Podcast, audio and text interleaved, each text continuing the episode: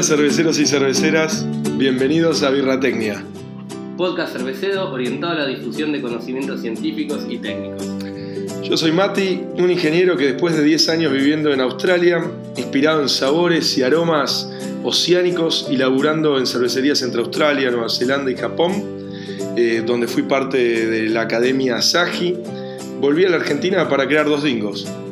Hola, soy Leandro, informático devenido cervecero tras caer captivado por la birra al vivir en Londres. Hice una maestría en Brewing Distilling en Heavy Watt en Escocia, volví a la Argentina hace un año con el objetivo de armar Paseo, un bar y fábrica cervecero, que abrimos a mediados de diciembre en Villa Crespo. Además tengo mi blog sobre ciencia y cerveza llamado Citología. Bueno, eh, vamos a arrancar hoy por las noticias. Eh, estamos bastante eh, motivados con el Congreso del Lúpulo en el Bolsón, que va a ser el 21 y 22 de febrero de este año. Eh, vamos a estar presentes eh, con Lean como Birratecnia, eh, dando una charla sobre mitos y verdades de la biotransformación, o desterrando mitos de la biotransformación. Em, además de, de, Birratecnia, también va a haber una, cantidad de, oradores de muy alto nivel. Eh, bueno, desde Hernán, eh, que va a estar hablando desde la ciencia del lúpulo, eh, desde el campo hasta el dry hop. Este... Va a estar la gente de Hopsteiner con varios especialistas hablando tanto de la situación del mercado el actual de lúpulos, el mercado internacional de lúpulos, y además también contando cuestiones sobre el programa de desarrollo de variedades genéticos de Hopsteiner y también algunas cuestiones técnicas sobre la clarificación de la cerveza y los cambios que eso genera en la cuestión aromática del punto de vista del lupulado. Además de ellos, vamos a tener a gente de Antares y de Kunzmann contando sobre el manejo del lúpulo a gran escala, cuestión bastante interesante, no hay muchas fábricas acá de ese tamaño que puedan compartir sus experiencias en cuando hablas de grandes volúmenes y uso. Más pensando ¿no? en si estamos todos viendo en cómo podemos crecer y, y, aumentar, escuchar la experiencia de alguien eh, más grande que, que, todos nosotros. Sí, este, es súper interesante. Exactamente. Después también va a haber gente del IPATEC charlando un poco sobre los avances genéticos de, de las variedades locales que se están dando en Argentina. Un poco ya hablaron de esto el año pasado y supongo que van a presentar nuevos resultados. Parece interesante a ver si empezamos a tener lúpulos argentinos que nos permitan competir con los otros países del hemisferio sur. Sí, al menos. Al menos, así es. Al menos. Y bueno, después este, va a estar también gente de Fermentis charlando un poco sobre levaduras, levadura seca y la interacción entre el lúpulo y esas levaduras. Y gente de. y Diego de Z Atelier charlando un poco sobre la evaluación a nivel cata a nivel, a nivel concurso de los estilos lupulados. También interesante, si alguien quiere ganar copas, imagino que puede haber un par de tips. Exactamente. Eh, realmente son, hay muy buenas charlas en eh, gratuito, además es un evento gratuito, eh, súper importante, y, en un lugar único va a haber recorridas por los lupulares, este, mucha posibilidad de, de, hablar entre cerveceros, realmente vale la pena. El que pueda ir, aproveche, regístrese. Eh, Tienen que mandar un mail a congresolúpulo, así como suena, arroba gmail.com. Y ahí alguien, probablemente Hernán, se esté contactando con ustedes para... El único costo que tiene es el costo del micro que va desde, desde el centro ahí del Bolsón hasta el lago escondido donde efectivamente es el evento. Pero después el coffee break, la comida, todo lo demás, más obviamente las charlas y todo es todo gratuito, así que es un súper congreso realmente para no perdérselo. Increíble, la verdad, nos, los esperamos allá y nos, a los que vengan eh, eh, vamos a estar muy contentos de hablar y, que nos digan que escuchan el programa y todo eso, así que nos, nos vamos a ver por allá. Espero vernos. Y chao, y chao, y chao, chao, chao. En el programa de hoy eh, vamos a estar hablando de por qué tenemos que decirle chau al Ibu de las pizarras cerveceras. Como se habrán dado cuenta por la brillante presentación de Matías y nuestra gran capacidad musical, le estamos diciendo que Aliu. Chao, Bueno. chao. Andate, no te queremos. No te queremos. Ahora un poco por qué no lo queremos. Sí, sí, la idea es ir a la ciencia y el por qué, este, explicar un poquito el por qué eh, no deberíamos usarlo más en pizarras, ¿no? Ahora después vamos a explicar en dónde sí lo podemos usar. En donde sí está bueno, no solo lo, lo podemos, sino que está bueno usarlo. Exacto. Em, Bueno, primero para arrancar vamos a atacar el tema desde cuatro frentes. Vamos a describir cuatro problemas vinculados al IBU. Primero que no se puede medir fácilmente con el método estándar de medición que está pro- estipulado por el ASBC, la American Society de Brewing Chemists. Tampoco que se puede estimar bien, es otro problema a nivel de las cuentas que hacemos típicamente los cerveceros. y además no está relacionado con el amargor sensorial o percibido. Y por otro lado, no sirve para comparar distintas cervezas O de sea, distintos estilos. Claro, con lo cual es una información que en pizarra, si solo brindamos eso, no, no aporta todo lo que necesitaría saber un consumidor para que realmente esa información le fuese útil. Entonces, ¿qué lo que creemos que estamos haciendo poniendo este número en las pizarras es confundiendo, o sea, en la buena intención que, hubo en algún momento de, predicar y enseñar y todo eso, se empezó a usar este valor, en, en las pizarras argentinas especialmente hablando, pero eh, lo que entendemos hoy es que esto está empezando a confundir y haciendo que la gente tal vez no termine eligiendo el estilo o la cerveza que más le gustaría. Claro, este, se basa en un valor o descarta una cerveza pensando en un valor en lugar de probarla y analizarla sensorialmente, que es lo más interesante. Digamos, yo he visto acá en, en el bar, he visto más de una vez que alguien que ve y te dice, te pregunta los IBUs, nosotros decimos que no lo tenemos, pero digamos, vos le decís una cerveza negra. Y de golpe por ahí, si uno pusiera que una Imperial Russian, eh, una Russian Imperial Stout, obviamente va a tener 80, 90 IBUs y por ahí la gente ve ese número y dice, no, va a ser re amarga. Y después no es cierto que es amarga, porque solamente el amargor, una medida del amargor no es representativa de lo que tenemos sensorialmente, que es uno de los temas que vamos Sí, a sí. hablar. Y, y lo que termina pasando entonces es eso, que la gente la puede, puede llegar a, mm, a discriminar, por ponerlo de una manera, cervezas, tanto para arriba como para abajo, porque también está el hophead que viene y te dice, yo no tomo cervezas que tengan menos de 40 IBUs, pero tal vez está perdiendo tomar una cerveza que le encantaría que es sensorialmente más amarga, que tiene 15 IBUs o 20 IBUs, que una que, según él, tiene 50 IBUs. O, bueno, otra que se asusta porque el valor es muy alto y no lo quiere tomar y tal vez es, más, es menos amarga que una con ese valor más bajo. Entonces, ¿para qué lo vamos a usar? Para Claro. O sea, ¿por qué lo tenemos que usar para en las, en las pizarras?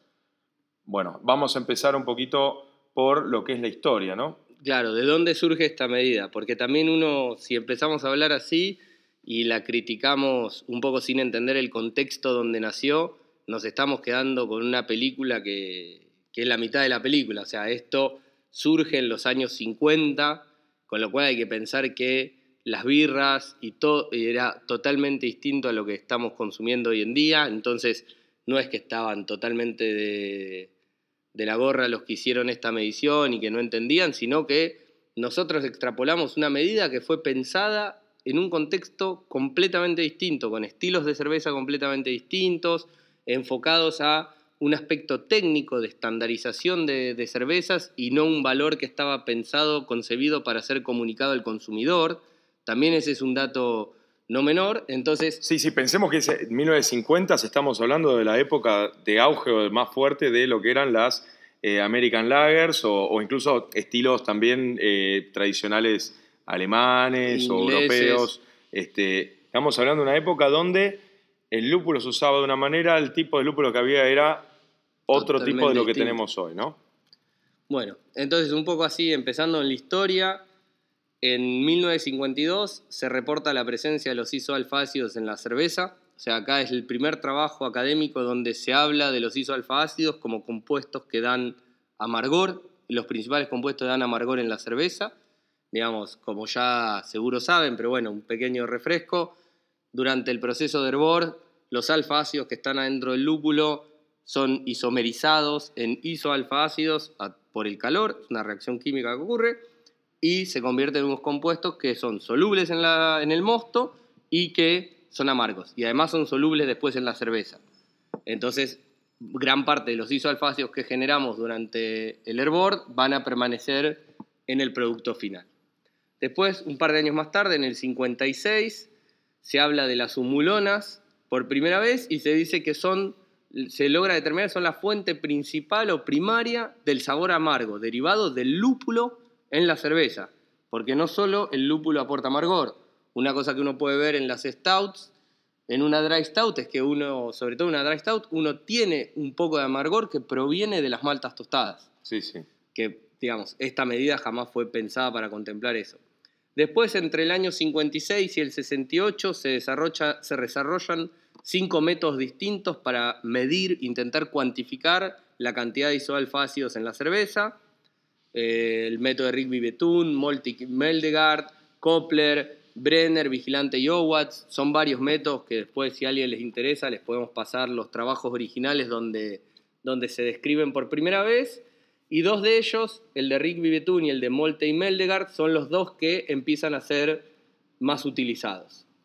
En el año 68, la ASBC, la American Society of Brewing Chemists, agarra y dice, bueno, basta de la proliferación de distintos métodos, tenemos que llegar a un acuerdo común, de hecho, se, logra establecer las siglas IBU de International Bittering Unit porque entre la EBC, que es la European Brewing Congress, que es el organismo europeo que nuclea a los distintos productores, donde se estandarizan también valores y métodos, de protocolos. protocolos y todos métodos de medición aplicados a la cerveza, ellos, uno los querían llamar eh, ISO, Alpha Acid Bittering Units, los otros lo querían llamar, también no me acuerdo qué cosa con I, y entonces encontraron el International como un punto común para dejar de discutir.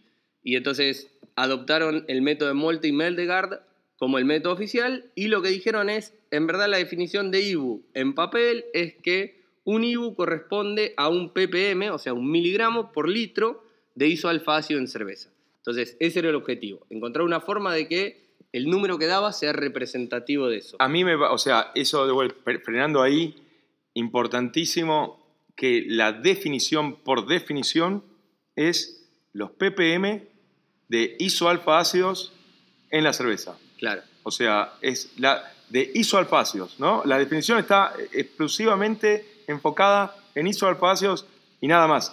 Eso es un IBU. Claro, exactamente. De hecho, los distintos métodos de, de Rigby Betún y de todos estos métodos que estamos eh, charlando, digamos, los distintos métodos que se fueron hablando, todos lo que intentaban hacer era, todos tienen una forma común, la mayoría de los métodos, digamos, todos se basaban en que la idea era, se extraían todos los compuestos amargos mediante un solvente de una muestra de cerveza o de mosto que se preparaba de una determinada manera, porque podemos medir IBUs en mosto y también podemos medir IBUs en cerveza en producto determinada, y se medía la absorbancia, o sea, mediante un espectrofotómetro que manda un haz de luz a través de una cubeta que tiene un determinado tamaño y bla, bla, bla, y está todo estipulado para que sea reproducible, medía cuánto absorbía el líquido que estamos muestreando, cuánto absorbe. Entonces, en base a eso,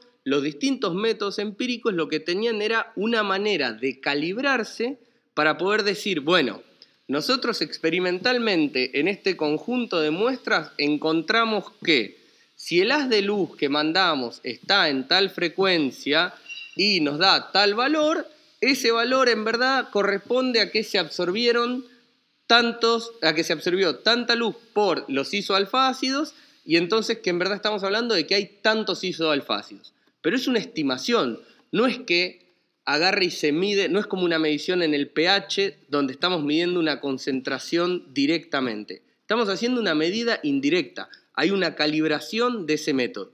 Entonces, no es, digamos, por eso la definición es importante en que se tome una definición, O sea, se, puso una definición y después hacemos un método que nos intenta, que intentamos hacer que el valor que nos dé corresponda con esa definición. Pero en cada muestra no va a dar exacto, no va a ser perfecto. Bueno, más o menos la idea es que en un cierto rango de amargor, que era el rango que se utilizaba en esa época, con un cierto conjunto de lúpulos, que eran los que se utilizaban en ese momento, que tenían un cierto ratio de alfa ácidos a beta ácidos, porque los beta ácidos también son un compuesto amargo que van a ser extraídos por el solvente. Y que absorbe, y la, que absorbe la, luz, ultravioleta. Lo mismo con los polifenoles. No es lo mismo el impacto que tenían los polifenoles cuando se hablaba de agregar 20 IBUs a cuando se empieza a agregar 50, 70, 80 IBUs. Entonces, todas estas curvas. Y los polifenoles no solo del lúpulo, sino también los de la malta. este, que se usaba un gris de malta específico. Para poder evaluar esto, exactamente. Este, que no es lo mismo, probablemente, de las cervezas que estamos usando hoy, en, día. Entonces, básicamente es importante entender eso, ¿no? Que uno está tomando una medida indirecta para poder, a través de una ecuación que contemplan estos métodos, decir, bueno, si la absorbancia me dio tanto, quiere decir que estimo que hay tantos ppm de isoalfa ácidos en la, muestra que evaluamos. Entonces, todo esto nos pone un poco en contexto de cuál es la historia y cuál es la metodología de o la historia, definición y la metodología de ensayarlo, que nos lleva a empezar a explorar nuestra primera razón del de, por qué eh, tenemos que sacar el IBU, que la primera razón es o sea, no se puede medir fácilmente en laboratorio con el método estándar de medición, el método definido por la ASBC, especialmente para cervezas con lúpulos modernos y bien conservados, es decir, no oxidados, ¿no? Y con método de lupulado actuales, es decir, con Whirlpool y cargas de dry hop. Exactamente. Entonces, esta es la primera premisa de, las cuatro, de los cuatro pilares por los cuales decimos que tenemos que sacar al IBU. Entonces, ahora nos vamos a meter un poquito más adentro a explicar el por qué no se puede medir eh, en laboratorio con el método estándar eh, eh, el IBU.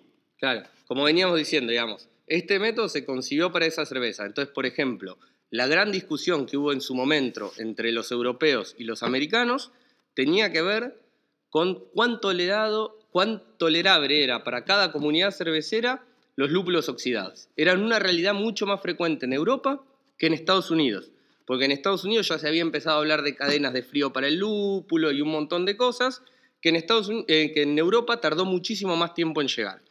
Entonces, eso, por ejemplo, hacía que los distintos métodos que había propuesto cada grupo de cerveceros tenían en cuenta que una parte de la oxidación se iba a dar distinto. Entonces, por ejemplo, y eso no es real a los lúpulos de hoy en día. No tenemos los mismos niveles de oxidación que había en el lúpulo hace 50 años. Es que imagínense el cambio de tecnología en todo lo que es procesamiento de lúpulo en 50 años. O sea, estamos hablando esto del 60 y pico, o sea... 60 años. 60 años. Este, así que eh, toda esta calibración que se usaba antes y que se acordó en su momento está absolutamente eh, desbancada, ¿no? O sea, o, desactualizada. claro, lo que, básicamente lo que termina ocurriendo es que los valores que se toman, los factores de corrección que se toman, la forma de pensarlo es totalmente distinta. Por ejemplo, una de, eh, de, más, de las cosas más emblemáticas era que, por ejemplo, uno de los trabajos de, de medición habla de que midieron y extrapolaron cómo iban dando las mediciones hasta 28 ppm de isoalfácidos. O sea, vieron que se comportaba bien la ecuación que habían derivado que vinculaba el análisis espectrofométrico con lo que había realmente en solución de isoalfácidos medidos de otra manera, y entonces decían, bueno, y esto, para extrapolarlo, medimos hasta 28 ppm, 28 ppm, que serían 28 IBUs. Claro. Lejísimos de muchísimas de las cervezas IPAs desde los años de principio del 2000, de los mediados de los 2000 para este lado, para todas las IPAs, por ejemplo. Bueno, salvo ahora con las NEIPAs que hemos vuelto a bajar el nivel de amargor. Pero entonces, de, amargor inicial. Sí, totalmente. Sí, sí, sí.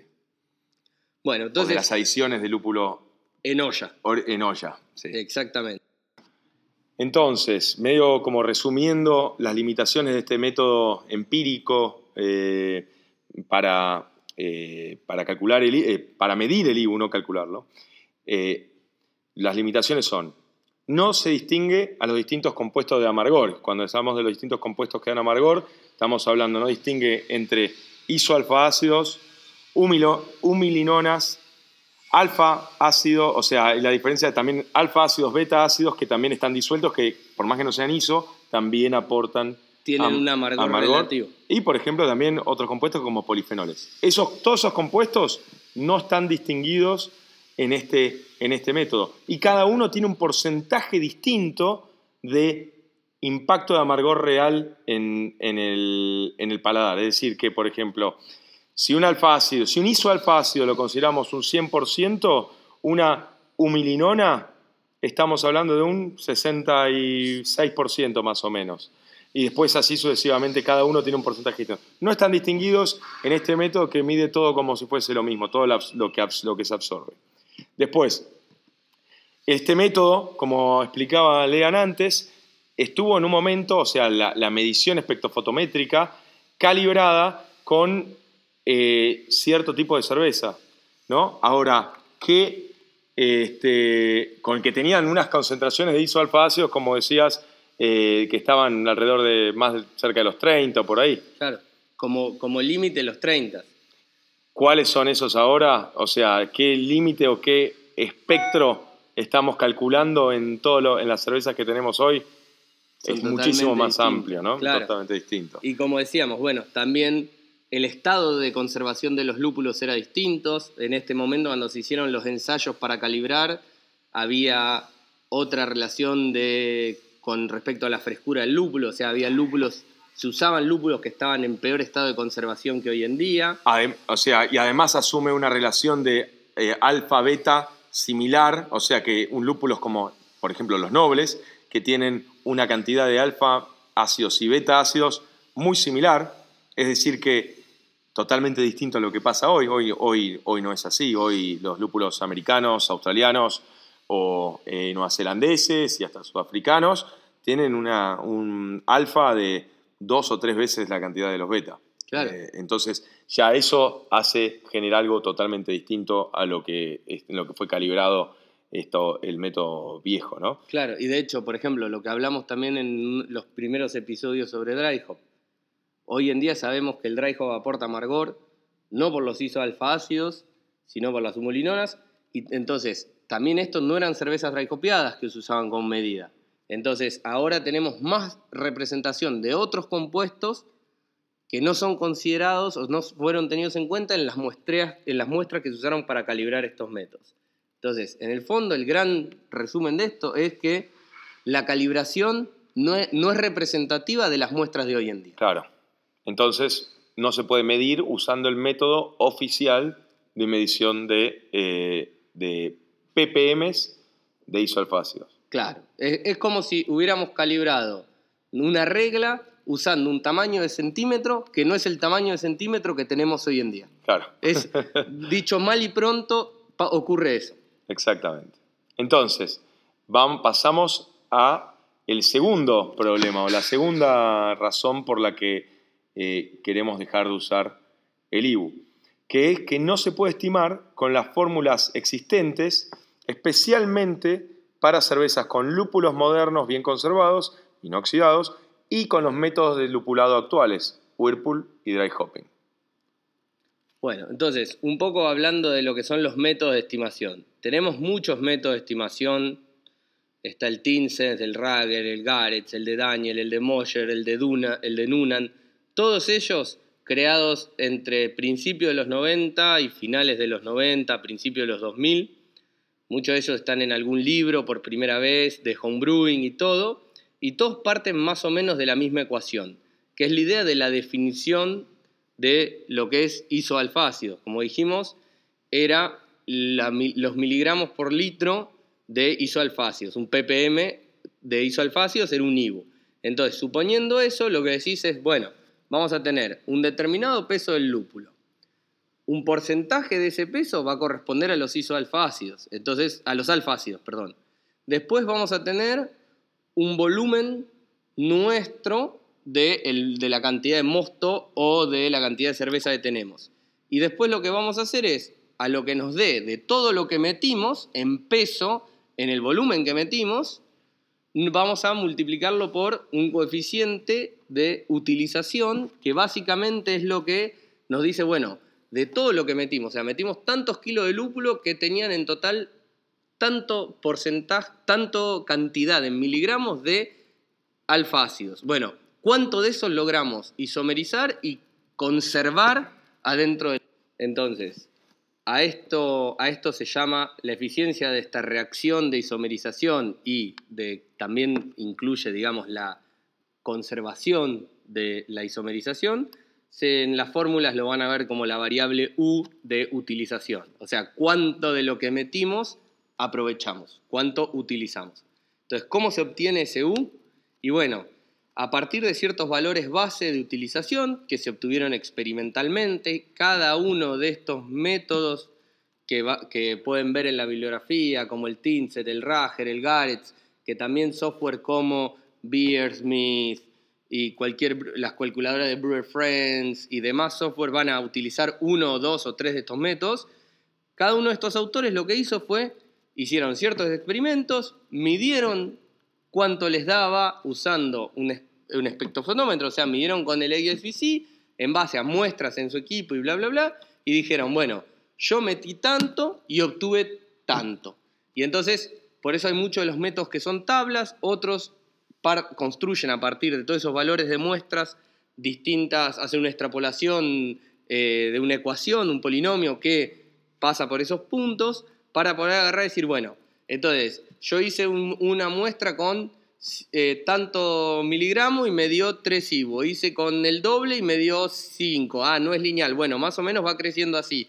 Entonces, construir a partir de eso una fórmula de utilización que nos permita deducir o extrapolar los valores intermedios, porque si no, no tendría ningún sentido la, la, ecuación, no nos aportaría nada. Claro, o sea, de verdad depende de cuántas, cuántos experimentos hicieron cada uno para ver cuánto se adaptaba a, eh, o sea, tenía que haber un montón y después matemáticamente encontrar el modelo que, que entraba, o sea, que hacía que todos los resultados de las experiencias encajen en el modelo. Exactamente. Y así calcular una fórmula o una tabla o eh, lo que sea. Lo que sea. Y de hecho, entonces, agarraron y dijeron, bueno, esto es a grandes rasgos mis valores de utilización y para poder extrapolarlo a otras situaciones, empezaron a hacer distintos ensayos, decir, bueno, si lúpulo igual, pero cambio el lúpulo, me cambia, si lúpulo igual, pero mi temperatura de hervor es más baja, ¿cómo me afecta esto? Entonces, algunos de los métodos tienen en cuenta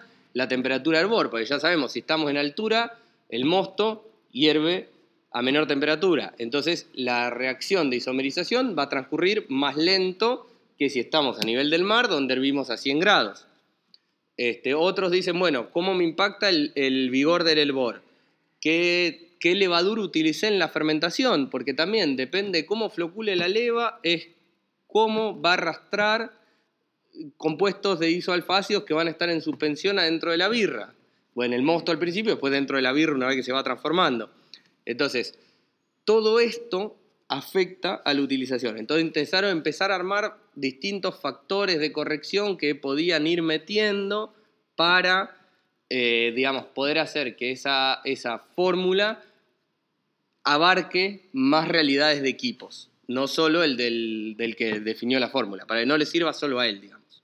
Sí, este, sí, sí, porque de verdad cada, cada fórmula ¿no? fue hecha con unos ciertos parámetros en particular. O sea, con un equipo o bloque con una geometría particular. Por ejemplo, la de Tinses en ese caso era un equipo homebrew de 10 galones con una este, geometría distinta probablemente a, lo que usamos hoy como, cerveceros profesionales. Este, mm, eh, el tipo de lúpulo y el eh, el formato del lúpulo que se usó, por ejemplo, Tinset, de vuelta, nombro Tinset porque es la que más usamos o la que más se usa en general, ¿no?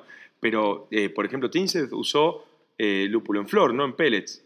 Y un lúpulo de esa época. Es decir, que un, no sé, un Cascade probablemente... Claro, que no tenía 18, 20 por ciento de alfa ácidos como hoy en día tenemos un montón de lúpulos que usamos para el amargor que tienen esa cantidad de alfa ácidos. Claro, con un mosto en particular, probablemente el mosto, por ejemplo, Tinsel creo que hizo con una Pale, eh, una Pale Ale, este, un mosto bastante tranquilo, que es muy distinto de este otro tipo de cerveza, con un vigor de hervor particular, difícil de medir cuál es porque tenía que ver con, con su equipo. Con su equipo con una curva, como nombrabas vos antes, una curva de fermentación particular, incluyendo la levadura, y, y no ni siquiera sabemos cuánto, a qué temperatura lo fermentó, si tenía una, fermentación controlada o no. Sí, o cómo eh, enfrió, cuánto tiempo maduró la birra, o sea, como sabemos, el amargor de las birras cambia con el tiempo. O sea, cualquiera que ha guardado una botella un tiempo sabe que más allá de la pérdida de oxidación y todo eso, igual la birra va a cambiar en su nivel de amargor con el tiempo. Parte de, los compuestos amargos van precipitando y va cambiando, la va cambiando el amargor que real, real que tiene. Entonces también eso, cuánto tiempo la maduró, hay como un montón de variables. Entonces bueno, lo que todos estos métodos básicamente intentan hacer es construyen una ecuación o una tabla con algunos puntos y toman distintos valores para intentar extrapolar esa medición a otras situaciones que ellos no midieron. Pero entonces, esta es una de las limitaciones que tienen todos los métodos de estimación, que están todos hechos con sus propias, eh, con sus propios eh, parámetros, ¿no? Que son distintos a los parámetros que usamos hoy en día. Sí. Y de hecho, una cosa interesante es que ninguno de los métodos de, que hay, estimación. de estimación que hay, ni Tinset, ni Roger, ni Garrett, ninguno de esos, por ejemplo, considera el pH. Y se sabe o sea, hay, experiencias hechas. Hay experiencias, hay trabajos académicos que muestran que la velocidad de la reacción y la solubilidad de los isoalfa-ácidos en mosto y cerveza depende del pH. Con lo cual, ya hay, una variable que del vamos ya no estamos contemplando. Una variable bastante importante, porque está probada que es importante y no está considerada por ninguna de las fórmulas. Claro, entonces bueno, esto es limitaciones muy fuertes, o sea, que prueban la conclusión que habíamos hecho, que los métodos de estimación eh, existentes no sirven para realmente estirar, estimar los, eh, los, eh, los IBUs de una cerveza.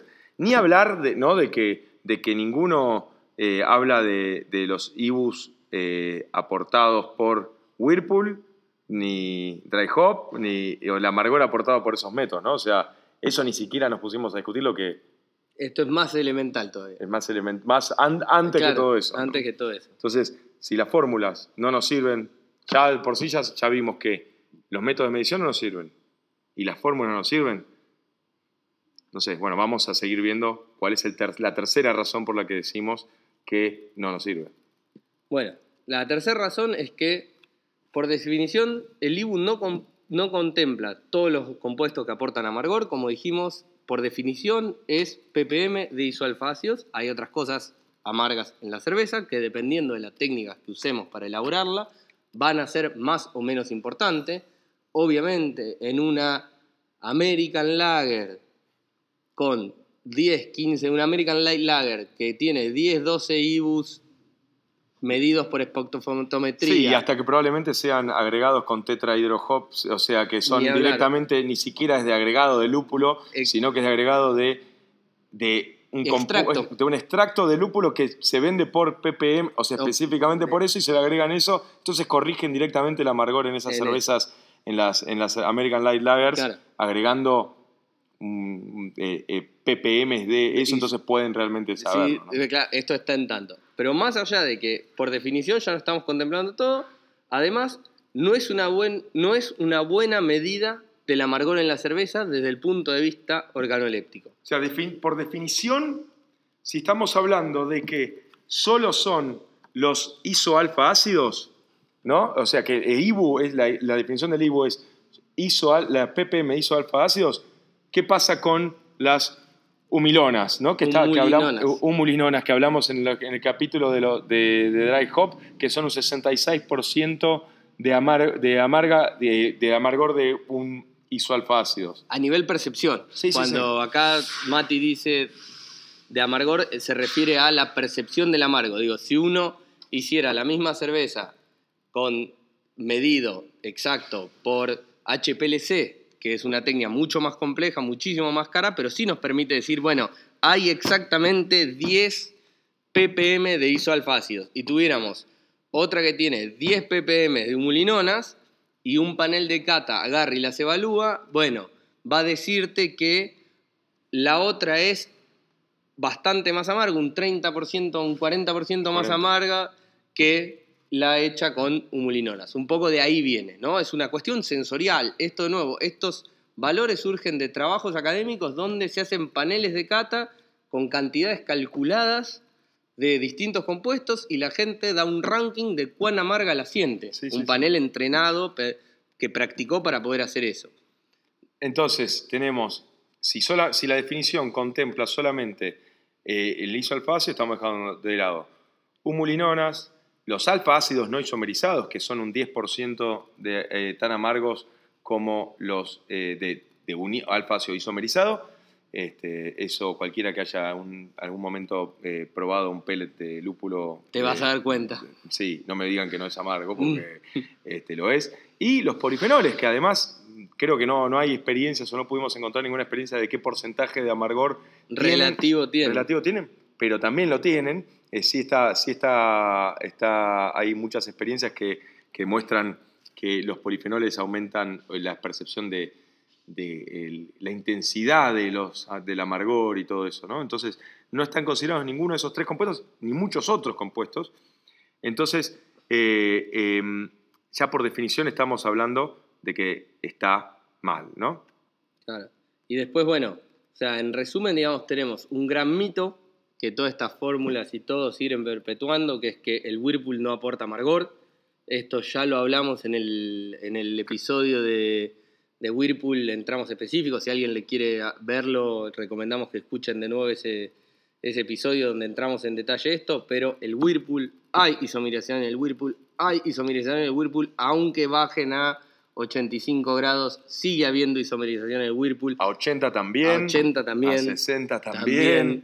Y además no solo la isomerización, es la humulinonas que se forman también. Sí, y también los alfa ácidos que se pueden que, que se extraen, claro. o sea, el Whirlpool aporta amargor. El segundo mito es el dry hop no aporta amargor, que ya creo que lo hemos hablado un montón de veces y no vamos a entrar en más sí, detalles. Los trabajos de May del 2016 que ya hablábamos antes que demuestran muy claramente cómo el dry hop también aporta amargor, también por todos estos mismos temas y estos mismos compuestos que venimos hablando. Y después hay otras cuestiones que nadie considera, que es que, por ejemplo, el pH cambia el amargor. La percepción, o sea, además de que cambia la absorción de ese amargor o el impacto que tiene en, en, la, extracción de la... cambia la percepción del amargor. O sea, a mayor pH hay mayor amargor percibido. De hecho, por eso, esto en parte también explica por qué a veces una sour una sour IPA es una birra muy difícil de encontrarle un, balance porque el amargor y la acidez no se llevan bien. Entonces nos está alterando cómo sentimos esa, ese amargor. Digo, cualquiera, no sé, es, es, la razón por la cual, no sé, en el tereré la mayoría de gente le agrega azúcar, porque es difícil tomar algo ácido, un jugo ácido, con el amargo del mate. Sí ahí adentro. Te va a cambiar completamente cómo percibís el amargo del mate, por ejemplo. Sí, sí, sí. algo, y ni hablar, bueno, en una, en una kettle sour. Hay un experimento súper interesante, este, en este momento no me acuerdo realmente quién lo hizo, pero básicamente parte de tres cervezas base, una con 13, una con 25 y una con 42 IBUs, eh, y las tres fueron ajustadas con extracto de aromático de lúpulo, o sea, con aceite esencial de lúpulo, a distintos niveles de, em, aromáticos. ¿no?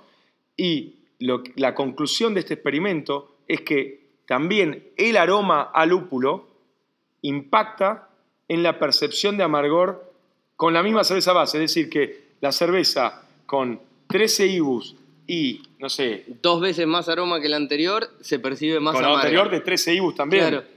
Este, se percibe más amarga o la que tiene 42 tal vez es menos amarga, parece eh, y no tiene ningún agregado de aceite esencial de lúpulo, se percibe menos amarga que una de 13 con más aceites esenciales de lúpulo. Entonces, son todas estas cosas que no son consideradas por la fórmula. ¿Cuánto aroma o gusto a lúpulo tiene? Claro, porque de hecho es bastante razonable, porque nos entrenamos a que olemos lúpulo y, y, ya esperamos el amargor. El amargor. O sea, con lo cual además esto probablemente cambie según si es gente o no acostumbrada a tomar cervezas lupuladas, porque un poco lo que espera. Sí. Este, y de hecho, lo mismo nos ocurre a todos cuando cualquier cervecero, cuando cervecero o cervecera, cuando se dedica a definir una receta, ¿qué mirás? Densidad inicial, densidad final.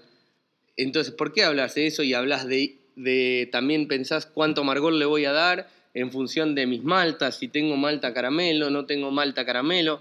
Porque todo este tipo de cosas entran en juego en la percepción. Como decía al principio, no es lo mismo 90 IBUs en una barley wine que 90 IBUs en una American Lager. O sea, si pusiéramos esa cantidad de IBU entendido como ppm de isoalfácidos en un barley wine o 90 ppm de isoalfácidos reales en una American Lager, los vamos a percibir totalmente distinto. El barley wine puede hasta resultarnos dulce dependiendo de su densidad final y su gris de maltas, y en lo otro va a ser intomable. Sí, sí, sí. Intomable. Entonces, hay muchas cosas de estas que nos afectan a la percepción. Entonces, es eso que decimos. El valor no es representativo de lo que después vamos a degustar en copa. Bueno, está el trabajo mm, de Oladocum este, de hace un par de años, que especialmente habla como hay compuestos como los polifenoles que alteran la percepción del amargor. Lo que creo que, creo que no sé si no lo dije hace un ratito, de que tener polifenoles tal vez hace que, sí, lo mismo, de la misma manera que el, pH. El, pH o el, el, compuesto aromático, impacta cuán amarga sientas una cerveza o no. Entonces, todas estas cosas no están consideradas por las fórmulas. Este, o por la definición del IBU, entonces no tiene ningún sentido, ¿no? O sea, ya de por sí, por definición, no tiene sentido hablar de que el IBU importa porque son ppm de isoalfácidos cuando tenemos todos un montón de otros sabores. Entonces, por ese lado, desbancamos el hecho de el IBU está mal por definición y bueno, lo que nombraste también al final,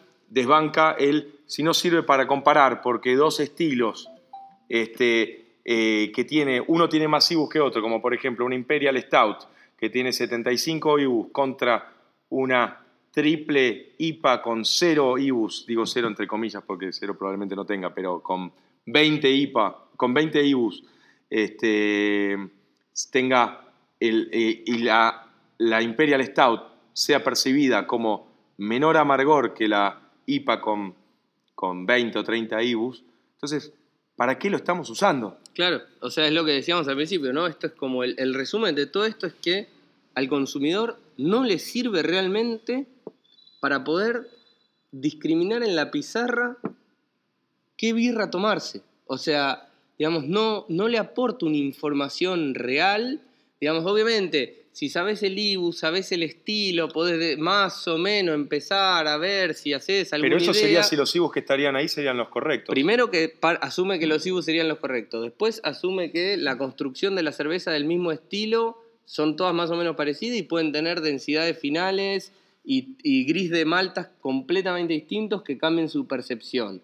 Entonces, es como que le estamos dando mucha importancia a un valor para orientar a un cliente cuando no necesariamente le está aportando... Al revés, lo estamos desorientando. O sea, si tenemos una pizarra donde muestra todas distintas cervezas o, la mayoría de distintas cervezas y estamos metiendo un valor que le hace pensar que una Imperial Stout es más amarga que una Session IPA. Claro. Entonces, no, no estamos ayudándonos. La verdad es que no nos estamos No, y además tampoco podés comparar, ni siquiera es que, que le sirve para comparar entre dos birras del mismo estilo, porque cada fábrica puede haberlo, uno puede haberlo medido, otro puede haberlo estimado. Que la mayoría lo estimaron, y si lo midieron, lo midieron mal porque lo midieron con los fotoespectómetros, algo que tengan acceso a un, HPLC. Entonces empezamos a agarrar y traer y mezclar en el medio un montón de cosas para darle al cliente un dato que, nada, se termina aferrando, pero sin un, un gran valor.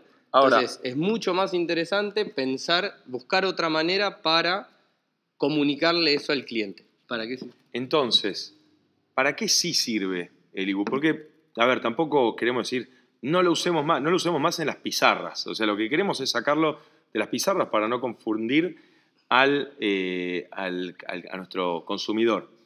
Pero sí sirve para medir adiciones de amargor, para, o sea, para estandarizar, eh, no en función del peso, es decir, yo no, no agrego... 5 eh, kilos de Chinook o 5 kilos de Magnum. Claro, no, no, o, ni siquiera de, de Chinook, de dos lotes distintos, para una adición que vamos a hacer en el minuto 60 o en First Word o en minuto 30 o hasta por ahí, minuto 20, hasta ese momento para arriba, o sea, de 20 para arriba, de 20, 30, 40, 50, 60 o 90, la adición, el tiempo que sea, ahí sí, midámoslo, midamos esas adiciones en particular en IBUS. Pero para entender que estamos metiendo, ahora a los 60 minutos en esta cerveza le agrego 30 IBUs. Claro, y para cuando construimos una receta, tener alguna idea de qué amargor estamos buscando. Entonces, lo que uno va aprendiendo intuitivamente cuando hace birra es, vos fuiste metiendo un número en el software, te fue diciendo cuánto, cuánto de tal o cual lúpulo que querías agregar y uno naturalmente, al estar probando esas birras todo el tiempo, te vas como haciendo un... Tu cerebro se va como conjustando y ya entendés un poco y decís, bueno, 20 IBUs acá creo que me va, lo voy a percibir de tal o cual manera.